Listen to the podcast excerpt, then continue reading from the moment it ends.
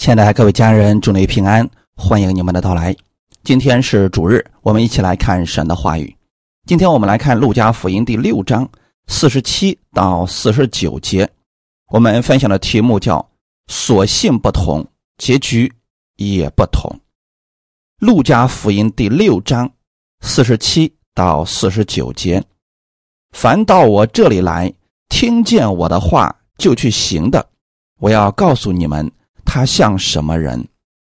他像一个人盖房子，深深的挖地，把根基安在磐石上。到发大水的时候，水冲那房子，房子总不能摇动，因为根基立在磐石上。唯有听见不去行的，就像一个人在土地上盖房子，没有根基。水一冲，随即倒塌了，并且那房子坏的很大。阿门。我们先来做一个祷告，天父，我们感谢赞美你，赐给我们新的一周的开始。我们愿意先来到你的面前，领受你的真理，因为你的真理就是我们生活当中的力量，也是我们生活的标准。我们愿意在你的话语上更多的认识你，并且。按照你的话语去行，我们相信你的话语是会给我们的生活带来改变，让我们在生活当中能够更多的经历你。借着今天的话语，让我们更多的认识你。奉主耶稣的名祷告，阿门。不少人觉得信耶稣不过是一个精神寄托，因为信的人和不信的人都生活在这个世界上，也都会遇到困难。好像信的人也没有比不信的好在哪里，甚至说，有一些信耶稣的人还不如世上的人活得好呢。更有一些信徒为一件事情祷告多年，但似乎一直都没有什么改变。听到好像很多年了，但是呢，生活也没有发生什么改变。结果慢慢的，因为祷告的事情没有成就，有些人就软弱了，从此离神越来越远。信仰生活就彻底没有了。既然我们讲神是赐福的神，那么神是乐意赐恩典给我们的，到底是哪里出了问题呢？我们先来看一下我们与不信者的区别。马太福音第七章二十六到二十七节：凡听见我这话不去行的，好比。一个无知的人，把房子盖在沙土上，雨淋、水冲、风吹，撞着那房子，那房子就倒塌了，并且倒塌的很大。这里指的是有些人听到了福音，但是不愿意相信，因此这里的“行”也有信的意思。无知的人，他表现在哪里呢？他把房子盖在沙土上，也就是没有根基。今天我们的本文四十九节说的更清楚一些：唯有听见不去行的，就像一个人在土地上盖房子，没有根基，水一冲，随即倒塌了，并且。那房子坏的很大。如果有人搞建筑或者盖过房子的人，就应该知道，房子的根基非常的重要。而且呢，房子如果要坚固的话，向下是要找到磐石的。把房子的根基立在磐石上，这个房子就是稳固的。这就是为什么过去很多人建造房子，如果下面没有石头，他就要运很多石头来作为房子的根基。那这里提到，他们听见了福音，但是不相信，没有跟耶稣基督连接起来，就如同一个人在土地上盖房子，又好像。一个无知的人把房子盖在沙土上，也就是完全没有根基。在风和日丽的时候，好像没什么问题，他们可能还会夸口，认为那些打根基的人是在浪费时间。但是当患难来临的时候，比如下雨的时候、山洪来的时候、大风来的时候，这就是环境临到了，有些人所盖的房子立马就塌了。什么都没有剩下，恐怕这几年我们在这样的事情上是很有经历的，因为最近呢，自然的灾害越来越多，洪水泛滥，我们看到很多地方的房子都被冲毁了，但并不是所有的房子都被冲毁了，有一些在洪水当中立住了，有一些却没有立住。没有立住的，很明显根基出了问题。我们的生命也是如此。当主耶稣基督再来的时候，他要把属他的人接回去。那他是怎么分辨的呢？就看这个人跟耶稣有没有连接起来。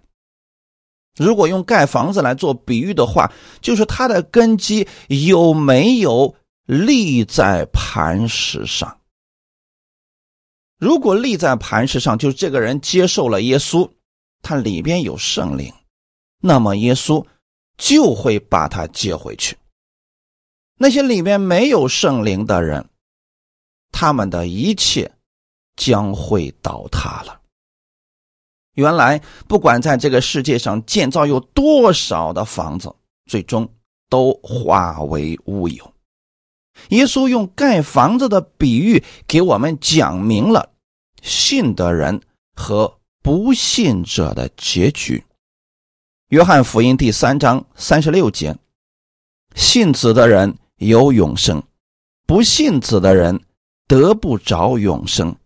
神的震怒常在。他身上，信子的人指的是信耶稣的人，不信子的人指的就是不信耶稣的人。这里提到信子的人有永生，永生不仅仅是指进天国，它主要指的是丰盛生命的祝福。这个祝福包括两方面。第一方面是天国的祝福。我们在地上若是服侍主、依靠主，那么我们将来在天上的赏赐就是大的。其次的祝福也包括在地上的祝福。我们在地上依靠主，在地上就可以见证神话语的大能，你的生活将是丰盛的。因此，当我们信耶稣的时候，无论是我们在地上，还是将来我们在天上，我们都会有丰盛的祝福。神希望我们的生命是丰盛的，我们的生活是丰富的。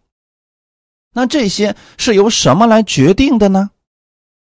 这是根据你对耶稣基督认识的多少。你认识耶稣越多，你相信的越多，你就在生活当中行出来更多。如果你对耶稣不认识，你仅仅只是知道信耶稣进天国，那么你在生活当中将会去依靠自己。但不管怎么说，这是神给我们留下丰盛的祝福。信耶稣，你就得救了。这一点上。和人的行为没有关系，在这样的事情上，没有人行为的参与，人只需要单单相信就可以了。不信子的人得不着永生，是不得见永生，因为他不相信耶稣，所以他看不见耶稣给他的祝福。神的震怒常在他身上，这是指他们不在神的祝福当中，就在神的震怒之下。这里的震怒，并不是指神无时无刻降灾祸给他们，而是指他们所行的一切都不被神悦纳，他们的生命是活在咒诅之下的，直到他们生命的结束。将来还要接受神的审判。那有人说：“可是信主的人在世上也会遇到苦难、挫折、艰难，这又如何理解呢？”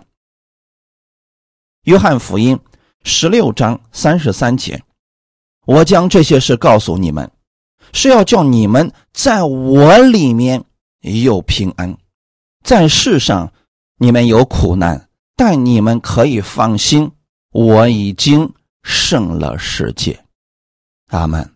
这是耶稣给我们所有信他之人的应许。他并没有说信了耶稣之后，在世上不会遇到苦难，不会遇到挫折。这些不是神降下来的，因为我们生活在一个已经被咒诅的世界，已经堕落的世界。所以确实会遇到我们不愿意看见的事情，再说还有仇敌的攻击等等。当我们遇到这些苦难的时候，我们是有出路的。我将这些事告诉你们，是要叫你们在我里面有平安。世界上有苦难，可你信了耶稣之后。你是可以在基督里生活的，在基督里是有平安的。平安不是指你不会遇见问题，你不会遇见挫折，而是你遇见了，你内心当中依然有安宁，因为你知道这些困难挡不住你，神要祝福你，这些困难。无法拦阻你，所以即便你遇到再大的问题，你的内心当中是有安息的。就像疫情来临的时候，信耶稣的人，他知道耶稣是他的保护，他面对这些问题，他不是惶惶不安，而是一直都有平安。可能有一些人也感染了疫情。但是他不会像那些不信的人一样怕死，怕到晚上睡不着觉。他里边依然有平安，他相信神必能救他脱离凶恶。感谢主，这就是在基督里我们有平安，我们永远是有出路的。随着主来的日子越来越近，这个世界上的灾难。会越来越多，不信的人他们会越来越惧怕，但我们作为神的儿女，当我们看到这一切的时候，我们知道主来的日子近了，他要接我们回去，因此我们还是会有平安。这份平安不是精神上的安慰，而是神真的会带领我们。胜过困难，在世上你们有苦难，但你们可以放心，我已经胜了世界。这句话的意思是：当你遇见苦难的时候，你要向我们的天父来祷告，让圣灵加给你力量，让你依靠着真理胜过你的问题。这是神给我们的盼望。让我们可以放心。如果仅仅只是精神寄托，当真正的苦难、困难、疾病临到的时候，心理安慰就失去作用了。但我们不一样，我们信主的人是可以使用耶稣给我们的权柄来胜过我们的问题。我们是可以使用神给我们的大能。来胜过各样的问题，不管是圣餐也好，是高油也罢，这些都是神给我们的能力，让我们透过这些胜过世界。耶稣基督是我们的榜样，他在地上传道的时候也遇到过苦难，但是他都胜过了，因为他胜过了。今天圣灵住在我们的里面，也加给我们力量。那么我们依靠圣灵，也是可以在这个世界上得胜的。我们所说的得胜，不是指不会遇见困难，乃是遇见了困难，我们可以靠着圣灵胜过它，并且在没有征战之前，你的心里要相信。你可以靠着圣灵胜过，因为耶稣已经得胜了，阿门。并且我们还知道，我们的家乡不在这个地上，因此你看到这个地上的情况越来越糟糕，你不是灰心绝望，因为你知道你的家乡在天上，那里才是你永久的家乡。因此，我们与不信的人不仅仅。是结局的不同，即便在世上生活的时候，我们的内心是拥有平安的；即便是遇到苦难，我们里面也是有盼望的。无论遇到什么事情，我们可以仰望主胜过。但是有一个事实是什么呢？有些信徒确实在世上的时候。过得似乎比不信的人还要累，还要惨，这又是什么原因呢？今天我们本文的四十七节到四十八节，凡到我这里来听见我的话就去行的，我要告诉你们，他像什么人？他像一个人盖房子，深深的挖地，把根基。安在磐石上，到发大水的时候，水冲那房子，房子总不能摇动，因为根基立在磐石上。阿门。如果我们现在都信了耶稣，就是代表我们在盖房子的时候，下面都有磐石，这磐石。就是耶稣基督。当我们已经接受耶稣的人，我们在地上如何生活呢？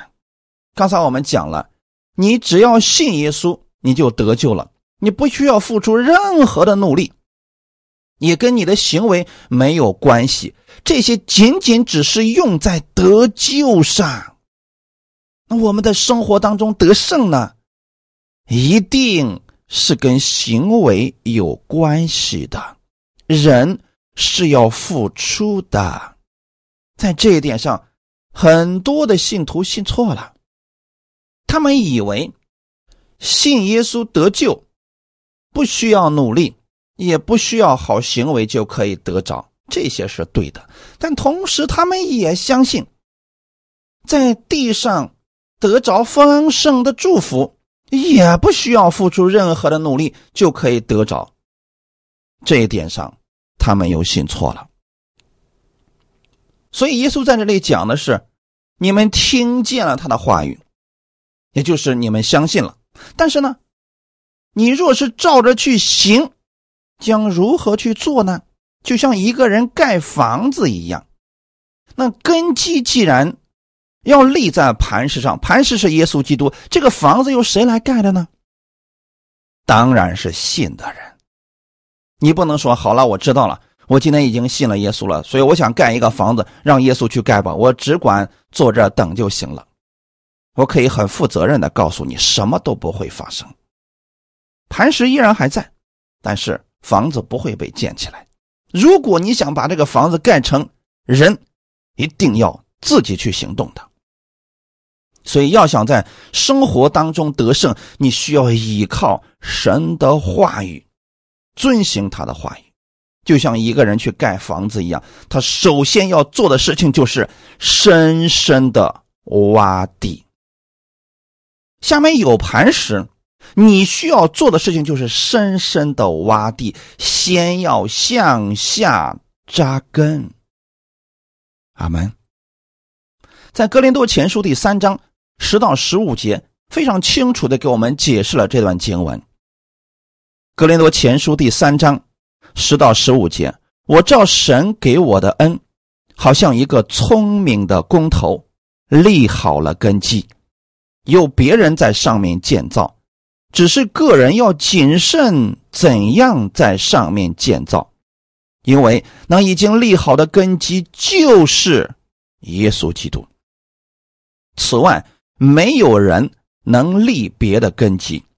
若有人用金银宝石、草木和结，在这根基上建造，个人的工程必然显露，因为那日子要将它表明出来。有火发现，这火要试验个人的工程怎样。人在那根基上所建造的工程，若存得住。他就要得赏赐。人的工程若被烧了，他就要受亏损，自己却要得救。虽然得救，乃像从火里经过的一样。阿门。这段经文提到了两种不同的建造，虽然根基都是一样的，也就是都在磐石上。简而言之，这是对信徒讲的。你今天信了耶稣了，你在这个世界上如何依靠耶稣而生活？那就是我们在磐石上开始建造我们自己的房子。建造的材料区别却很大。第一种是聪明的工头，他用。金银宝石，金银宝石，那它的工程将是深深的挖地，要把根基安在磐石上，深深的挖地呀，弟兄姊妹，就说明他要每一天不断的去读经、默想、听到，这就是你在。基督的根基上面开始建造了，深深的挖地是我们盖房子的前期工作，就如同我们今天要想在生活当中经历神的大能，你必须先更多的认识耶稣，认识耶稣的方法，那就是不断的读经，听正确的道。你如果乱听，那这个房子很难被建造起来的。比如说，我们想盖一个房子，好，我们问了一百个人，可能有一百个人给你一百种不同的方案，那到时候你只能选择一种方案进行建造呀。你不能今天按一种方案，明天又换一种方案，那这个房子永远建造不起来。大家听到的时候。不论听谁的讲道，最终是要回来跟耶稣建立关系，就是要让你深深的挖地。哈利路亚！也就是说，你所听的道，你所读的经，最终是要产生出行为，让你深深的挖地。这是我们垂直的跟神之间的关系，要。跟人之间的关系要略微长一些的、深一些的。你们有没有看过十字架呢？它竖的一面是比横的一面要长的，而竖的一面则代表我们跟神的关系是垂直的、是直接的。这个要比人与人之间的关系要深、要长啊！说明我们跟神之间的这个关系的建造极其的重要。如果你说你已经信耶稣了，可是你从来就没有读过圣经，甚至有些人信主几十年，一遍圣经都没读完过，那他的根基在哪里呢？别人说什么他就信什么，即便是别人跟他说的是错的，他都没有办法分辨出来。除非有些人他已经养成这个习惯了，每一天读经，听正确的道，去默想神的话语，这就是深深的挖地，把根基安在磐石上。安在磐石上怎么安呢？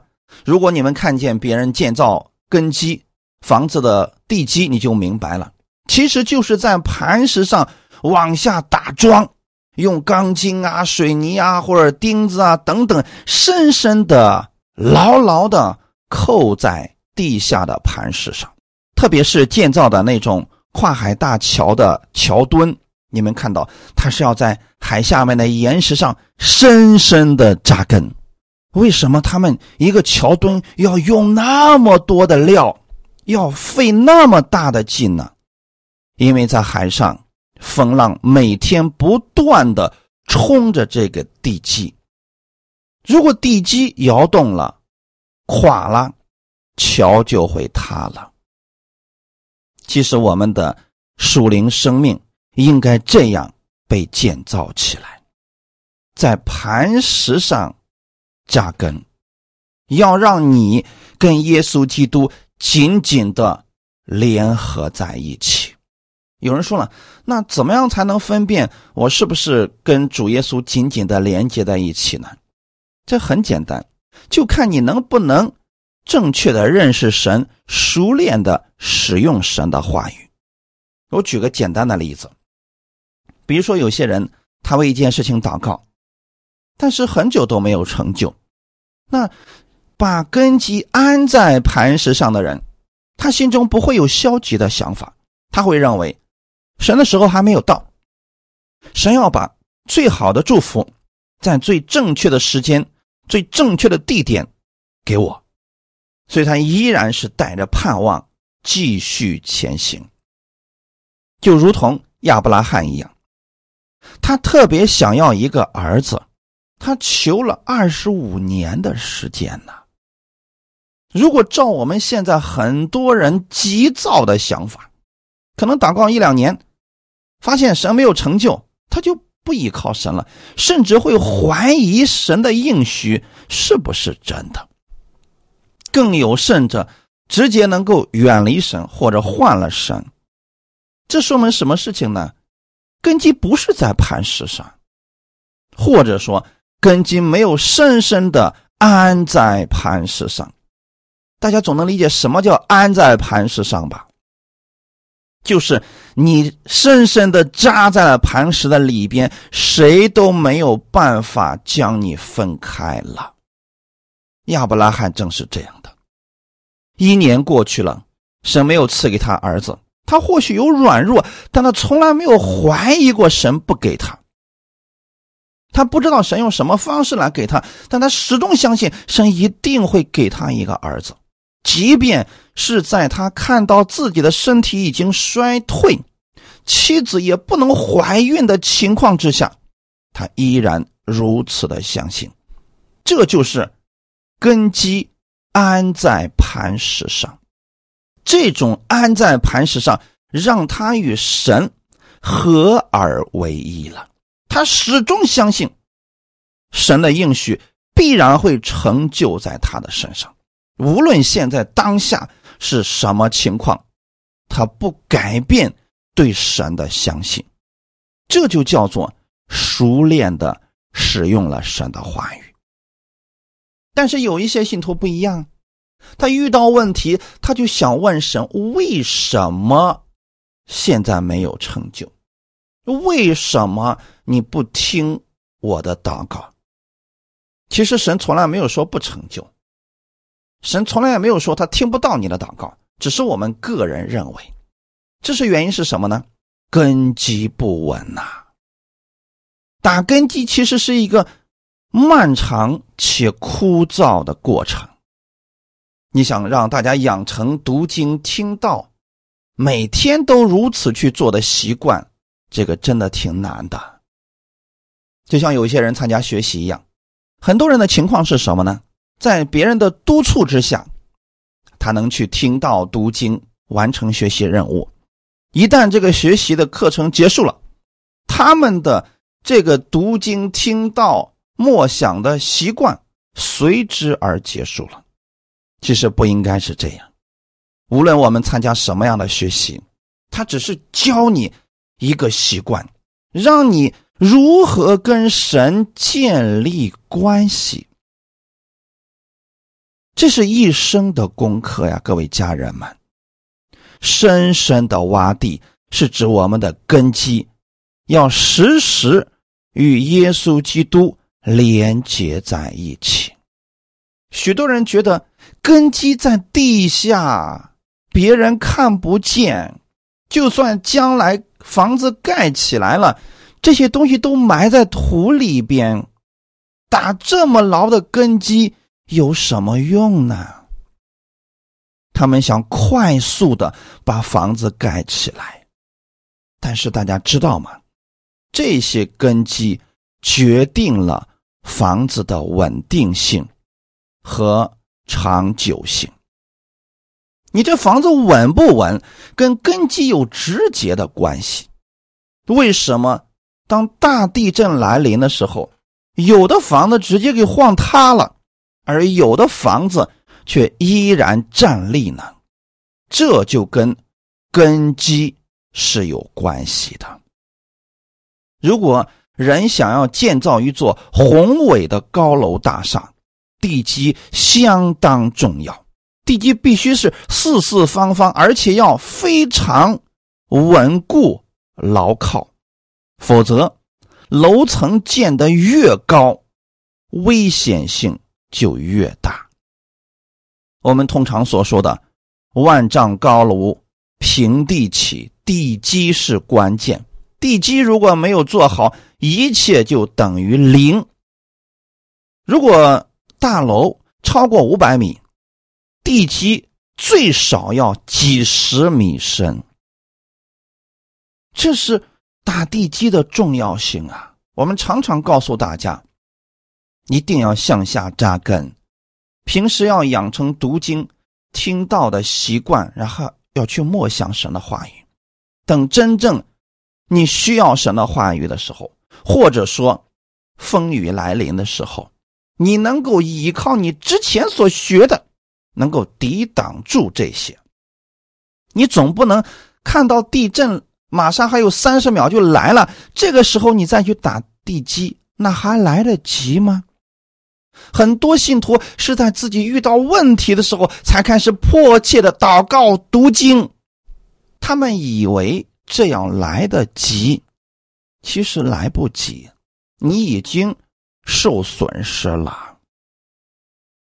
打地基是在房子没盖之前就应该做的事情，深深的挖地，把根基安在磐石上。至关重要，各位家人们，在我们生活平安的时候，我们不断的深深挖地，把根基安在磐石上。真的，当环境来临的时候，风雨来临的时候，你就站立得住了。那个时候不需要你付出太大的努力，你就可以站立得稳。那为什么有的信徒会使用草木和结在这根基上建造呢？因为他们追求速度，这是第一个。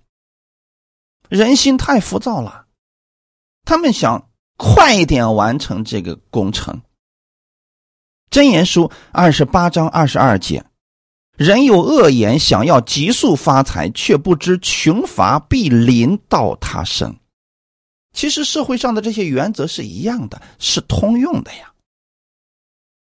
如果有人想急速发财，那么他必然会穷乏。为什么呢？很容易中了别人的圈套和网络。在信仰当中也是如此的呀。如果一个人想迅速的把房子盖起来，那么他就不会去打地基了。草木合结的工程就是指那些茅草屋，它完全不需要打地基啊。你们在农村或者在电视上看到别人盖茅草屋，他就是几根棍子往下刨个坑，往里边只要弄结实就可以了。因为它本身就是茅草屋啊，它不可能挖十米、几十米的地基的，而这样的房子注定也盖不了多高的。他所用的材料呢，也是到处可以寻找得到的，比那些金银宝石的材料那容易来的多了。在这里，第二个问题就出现了。那就是总有一些信徒认为，在信仰上有捷径，所以他们不愿意读经，也不愿意持续的听到、反复的听到。他们认为，我有困难的时候，我再去读经；我遇到难处的时候，我去找牧者，这不就解决了吗？那么他自己的工程呢，就是草木和解。因为这些呢，想盖一个房子，有一个容身之所还是比较容易的，反而那些金银宝石的材料比较难寻找得到啊。所以，如果两个人同时盖房子，草木和结的工程，那是非常迅速的，估计半天到一天的时间，他这个房子可能就建起来了。但是呢？金银宝石的工程，它需要三年甚至五年才能建造起来。弟兄姊妹，其实，在信仰上完全没有捷径可言。但是有些信徒，他就相信是有捷径的，岂不知他所用的正是草木和结的工程。它所有的材料都是草木和结，它整个工程都是经不起风雨、经不起大风大浪的。那这些人平时都干什么呢？他们最喜欢听的道就是：“我已经得救了，我在恩典之下了，所以我什么都不需要做了，我就等着神把祝福降临到我的身上。”他也不想付出努力。就每一天期盼着恩典能够降下来，比如说考试了，他也不去认真复习学习，他觉得如果努力去学习，这就是律法呀。哎，想怎么玩就怎么玩。到考试的时候，他竟然相信圣灵会启示给他答案。但是事实是什么呢？这样的人多数都失败了。失败之后呢，他们竟然认为是这个道出现问题了。他要换别的道，再换一个人的听一听，听的其实跟原来的差不多。但凡是让他认真去学习的，他都听不进去。因为什么呢？因为他就喜欢草木和结的工程，所以他找来找去，找的都是快速的、容易的、有捷径的这样的道。因此，多年以后，他对神。也会开始怀疑，认为神靠不住，认为神不听他的祷告，其原因是什么呢？他自己从未与磐石安在一起。不是说这样的人不得救了，是指他拥有的所谓的信心根本就没有圣经依据，他所想要的那些不过都是妄求罢了。他根本就不知道神的话语是怎么说的，他根本就不知道经上是如何说神的应许的，就是一门心思想要把自己的家建造的更快、更漂亮，自己不用付出努力就可以得着这一切。其实这就是草木和结的工程呀，弟兄姊妹，追求这样的人竟然是多数啊。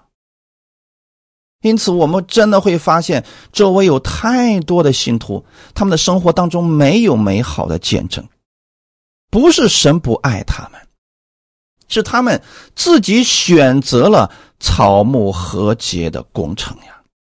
那这样的工程，在大家都好的时候，都平安的时候，他们甚至会嘲笑其他人：“哼，你还在安地基呢，我的房子已经建好了。”岂不知，个人的工程最终有一天是必然要显露出来的。什么时候呢？风雨来临的时候。小风可能他还能承受得住，大风、狂风、台风来临的时候，他那房子就受不住了。或者说呢，地震来临的时候，他那个房子就必然会倒塌了，而且一塌，什么都没有了。这就是草木和结的工程呀！许多信徒信主多年，信着信着，最后竟然干脆说不信了。信主这么多年，我的生活始终没有发生改变。弟兄姊妹，不是神的话语没有能力，是人选择了所谓的捷径。但是我要再次强调一下，信仰没有捷径。你想要认识神，就应当。如同你每天吃饭，身体才能有力量一样，不要期望你吃一顿饭可以保持一年都有力量，这不可能的。金银宝石的工程，很多的时间是在打地基，根基建造稳固了，它还要一层一层的往上建造，那是稳固的。很多人连最基本的真理都没有明白，就开始使用各样的恩赐，最后把自己搞得非常的累，生活一片混乱。所以各位家人们，我们今天认识主耶稣，其实就是每一天不断的认识他。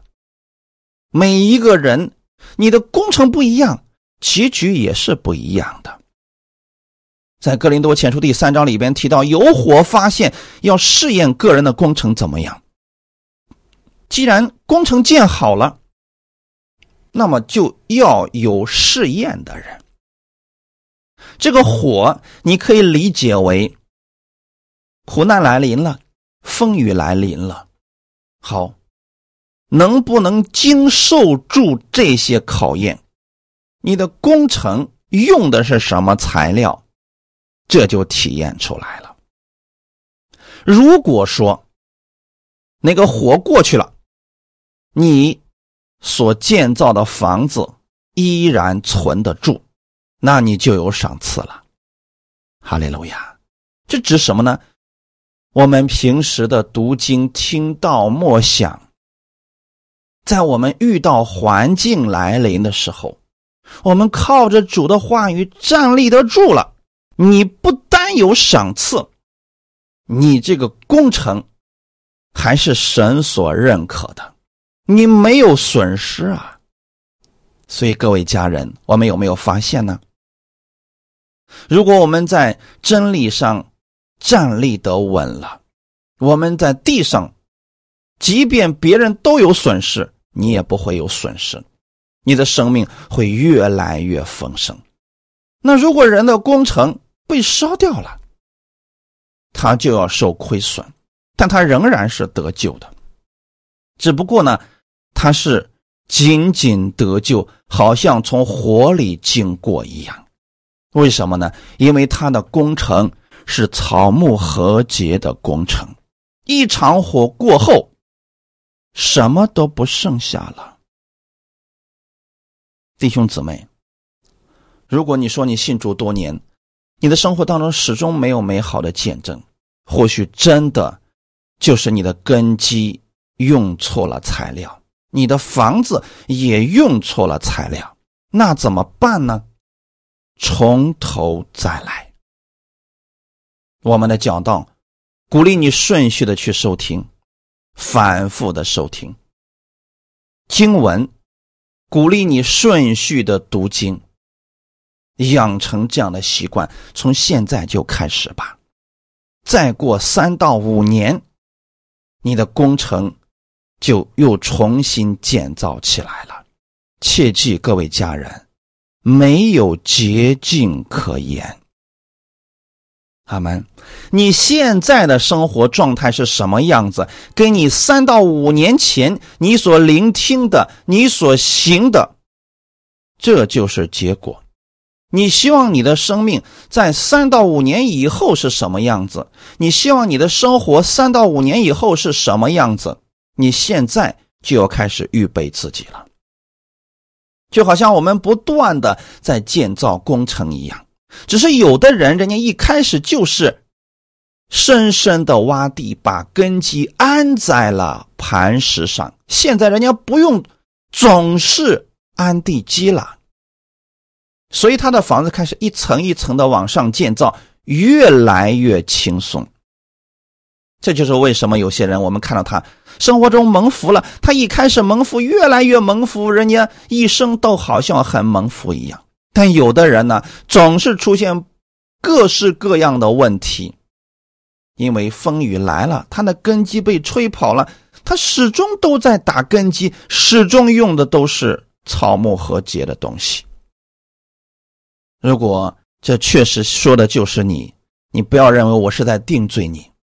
我是在帮助你，把那些草木和结的东西都丢掉，重新跟耶稣建立关系，用金银宝石的工程来建造你的房子吧。起初可能会很缓慢，当别人一天听十几个人的讲道，当别人每一天不读经都在玩的时候，你要把时间用起来，认真的去跟耶稣建立关系，向下扎根，把根基。扎稳了之后，再往上建造，你的工程就会存留得住啊！各位家人，在平安的日子当中，两者区别不大。但是风雨来临的时候，你里边有多少神的话语，你就能够站立的有多稳呢？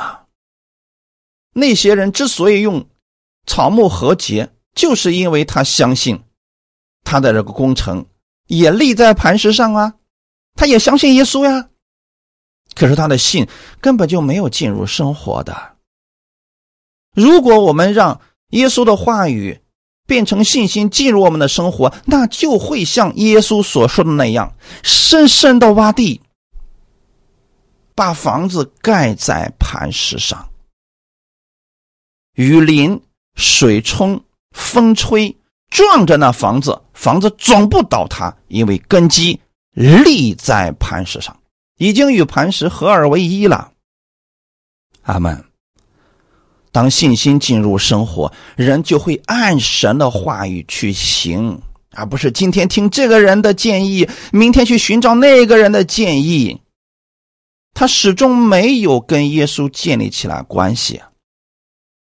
如果信心进入了生活，他每天就会让神的话语来指导他的生活，而这种按神的话语去行，乃是甘心乐意的遵行，因为他知道神的话语有大能，因为他知道神的话语能改变他的生活，这是最好的礼物，是神赐给我们的。他不是不得不去遵行神的话语，那才是律法师的教导。而是我们发现了，原来这样去建造房子，房子是稳固的，无论之后出现什么样的风雨、地震，它都能站立得住啊！这不是挺好的吗？我们可以保证这个工程一直都在。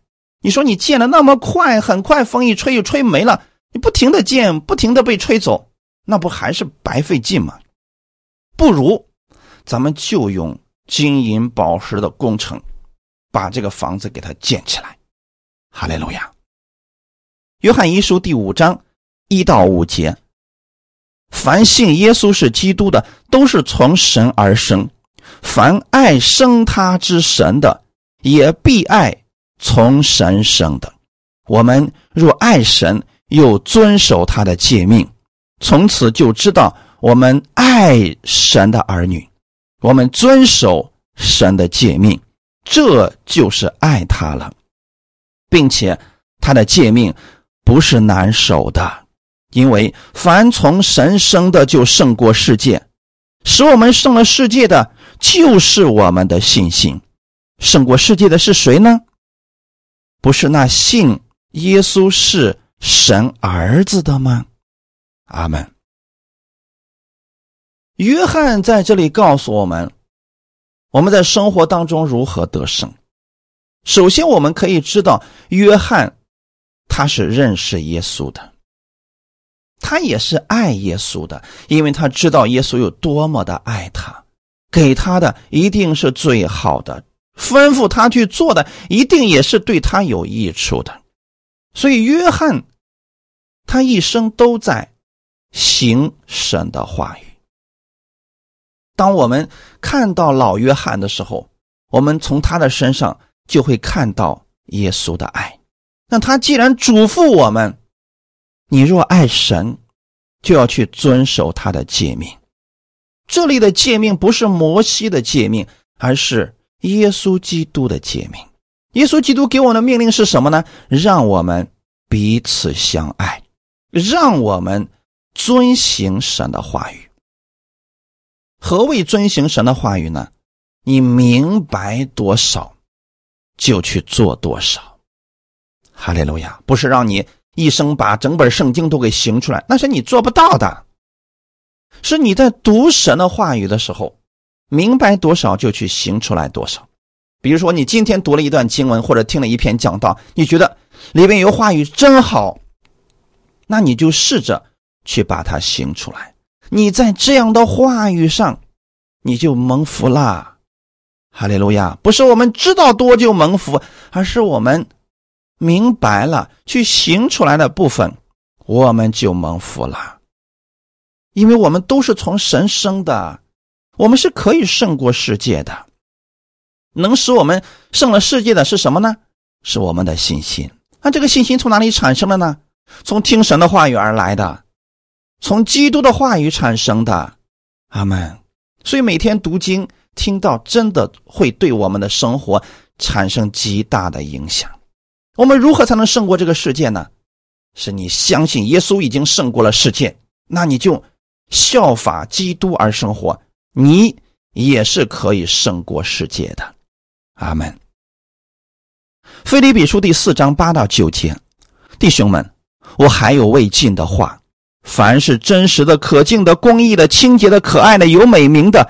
若有什么德行，若有什么称赞，这些事你们都要思念。你们在我身上所学习的、所领受的、所听见的、所看见的这些事，你们都要去行。自平安的神就必与你们同在。这可是使徒保罗讲的呀！别相信一些人告诉你的。哎呀，我们今天在恩典之下了，只要别人告诉你要求你去做什么事情，那就是律法，这是骗你的。这是骗你去使用草木和结的工程，去建造。你看保罗是不是也告诉我们呢？应当去行呢？你觉得是好的，是对大家有益处的，在德行方面可以建造别人的。那么怎么做呢？你看保罗是怎么做的？他一直在帮助人建造人，所以他的工程就是金银宝石的工程啊。阿门。保罗告诉我们，这些事你们都要去行，不是听听就可以了。因此，各位家人们，你若想神的这个祝福进入到你的生活，你若想信心进入到你的生活，就试着把你所明白的用在你的生活当中。比如说，身体上不舒服，那咱们就奉耶稣基督之名宣告，这个疾病现在离开我，带着信心去做。如果你现在的生活当中遇到了困难，就要向神去求智慧解决你的问题。哈利路亚！平时养成这个习惯了，智慧自然在你里边了，信心自然也就在你的里边了。他们。所以，当你去行的时候，你会感受到神同在的大能。这就是保罗所说的：“赐平安的神就必与你们同在。”可不是说，当你去行神的话语的时候，神才与你同在；你不行神的话语，神就不与你同在了。其实圣灵一直都与我们同在，但是当我们去行神的话语的时候，圣灵会发出大能，让神的真理带出能力来，你不就蒙福了吗？感谢主，愿意我们每个弟兄姊妹，我们都做那个聪明的工头。深深的挖地，把根基安在磐石上，即便是发大水的时候，你的根基是稳固的。你的房子造得好，就不怕这些冲击，你生活生命都将越来越丰盛。我们一起来祷告，天父，我们感谢赞美你，谢谢你把这样的话语赐给我们，让我们知道神的话语是拥有大能的。只有当我们在生活当中实行出来的时候，我们就会见证神话语的大能。你期待我们深深的挖地，将根基安在磐石上，让我们每一天都与耶稣基督连接起来，让你的话语来指导我的生活。我相信我在生活当中就会经历你的同在，经历你话语的大能。新的一周开始了，我相信这一周是蒙福的一周。你赐给我智慧，让我每一天在你的话语当中看到你丰盛的供应，也凭着信心将你的话语带入我的生活。无论这个世界怎么改变，我相信你的信心会让我跟别人过出不一样的生活来。这信心会产生大能，让我在什么环境之下都能发出感恩，一切荣耀都归给你。奉主耶稣的名祷告，阿门。耶稣爱你们。